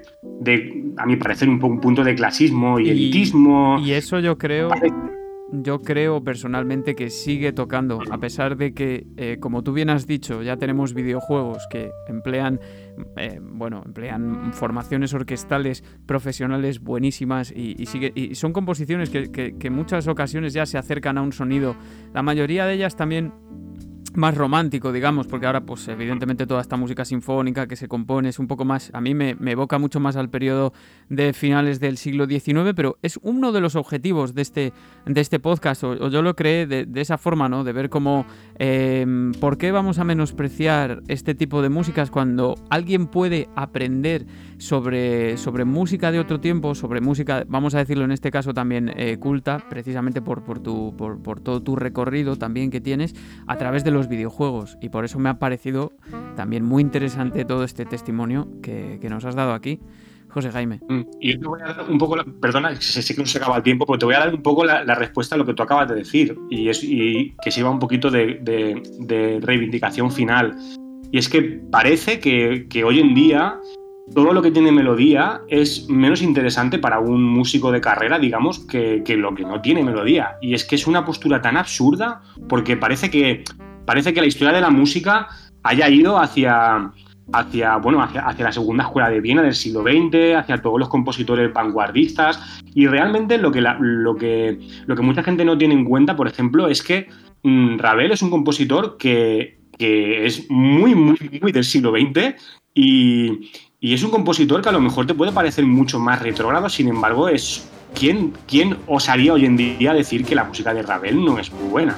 O sea, y lo mismo creo que pasa con, digamos, con la idea de, muchos compositores de vanguardia, con compositores como John Williams. O sea, su sino que es que, hace melodías para cines.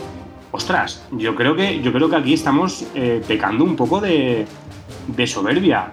Yo disfruto igualmente de, la música dodecafónica, puedo disfrutar de una, de una música textural, de una música experimental, la puedo disfrutar igual, pero por favor, no vengas a decirme que no puedo disfrutar del vals del Final Fantasy VIII de Uematsu porque me parece genial, ¿sabes? A pesar de que es un vals, sí, bueno, es que ese vals lo, eh, lo, podía haber escrito Tchaikovsky en el siglo XIX. Bueno, bueno, pues Tchaikovsky no lo escribió, lo escribió Uematsu, lo metió en un videojuego, queda genial, a la estética así un poco naif, un poco de que, que tiene el Final Fantasy VIII, esta estética así como, ¿vale? Así como, no sé cómo decirlo, y le queda brutal. Entonces, ¿cuál es el problema? ¿no? O sea, ¿cuál, cuál, es el, ¿cuál es el problema de que, de que John Williams decida utilizar X notas para hacer la banda sonora de Jurassic Park, que es una, a mi punto de vista, una de las mejores bandas sonoras que se han escrito? O sea, por ejemplo.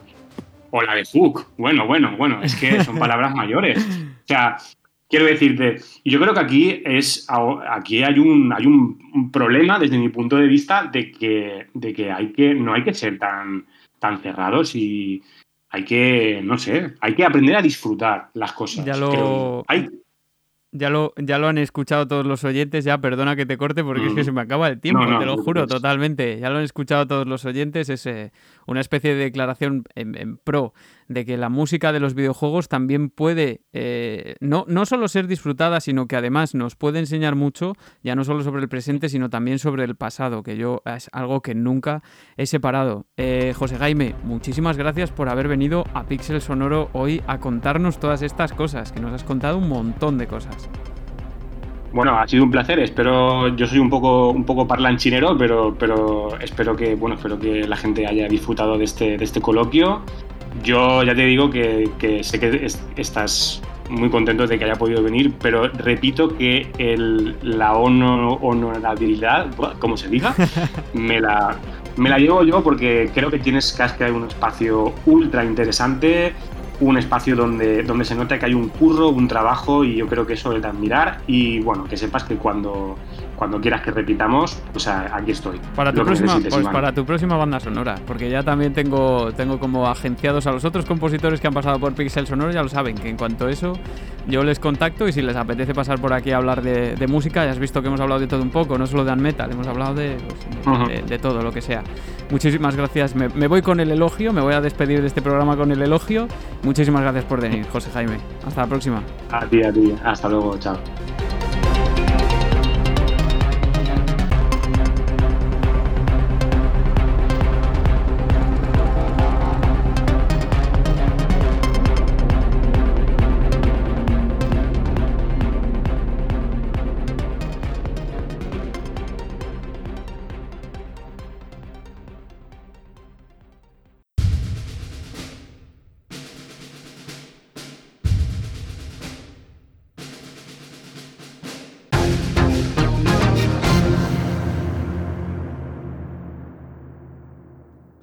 Decir Jack Barton en un momento como este? ¿Quién? Jack Barton. Yo.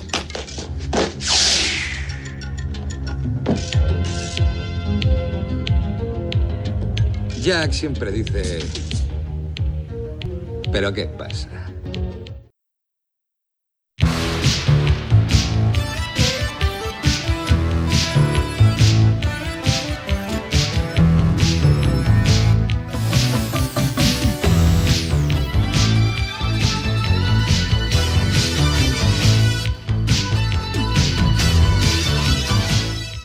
Bueno, bueno, sin duda la conversación más larga que hemos tenido en Pixel Sonoro, pero ha merecido la pena por todo lo que nos ha contado José Jaime. Un apunte antes que nada, que en el directo de la grabación a veces a mí me pasa mucho que nos olvidamos de los nombres. El estándar de Jazz Take 5 era de Dave Brubeck Quartet del año 1959. Nos despedimos con esta banda sonora, con la banda sonora de Golpe en la Pequeña China. Y decía Yuji Takenouchi, miembro del equipo de sonido detrás de la banda sonora de Metal Gear 2, que con la llegada de Metal Gear Solid en 1998 se había abandonado la música de videojuegos en favor de una música totalmente cinemática, muy diferente a lo que hicieron ellos en esta segunda entrega. Y no sé vosotros, pero de esta entrevista yo me quedo con toda la idea que hay detrás de la implementación de la banda sonora y de la preferencia por buscar masas texturales antes que dar protagonismo a las melodías, independientemente de ese aura cómica de la que está dotado en Metal, ¿verdad?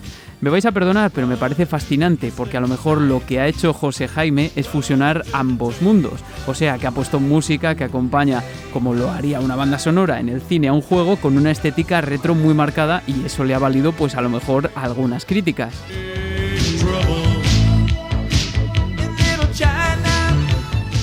Nos despedimos, queridos y queridas oyentes, no sin antes darle las gracias a Chema, que ha sido sin duda uno de los principales causantes de este encuentro, de que haya sido posible. Gracias de todo corazón, Chema. Y los saludos habituales a oyentes, que en este episodio, eh, pues en el anterior no hubo porque era un capítulo de homenaje a Darko Takashi, a Kirby Horno, a mi querido Eneco de Arqueología Nintendo, Daniel Almirón de nivel musical, a Ilian Wolf, Tony Tramontana, los amigos de Estamos al Mando, genial podcast que me imagino que todos conocéis, a Yagonite, a Descenders, a Lore, a Julio de Mode y a todo el equipo, a Daniel Samperio del fenomenalísimo A Link to the Podcast, a los compañeros de modo 7 menos a Isidori, a Daniel Torres, a Rafael Sánchez, Ibelias Cero, Gerardo Tagarro, a Tony de Sin Pelos en los Beats, Forever Jugón, a José Alberto, a David Guigo, a Anguar Sánchez y a Pablo Naop, también grandes amigos, en fin, muchísimos, muchísimos, sobre todo de Twitter. Y bueno, también recordaros que en el próximo episodio, esta vez sí, con vuestras peticiones de música licenciada, haremos el último episodio de la temporada, esta vez sí, prometido. Nos despedimos amigas y amigos y ahora ya sabéis, da igual que os estéis escondiendo de alguien o que os hayan visto o que escapéis como gato en las sombras. Ya sabéis, en cualquier lugar pero siempre con música. Hasta la próxima.